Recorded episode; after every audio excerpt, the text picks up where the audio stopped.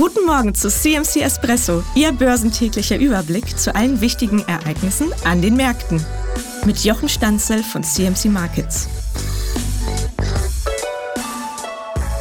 Der Germany 40 befindet sich in einem intakten Aufwärtstrend und nach dem Bruch von 17.053 und dem dort liegenden Widerstand könnte die laufende Rallye übergeordnet bis 18.156 reichen.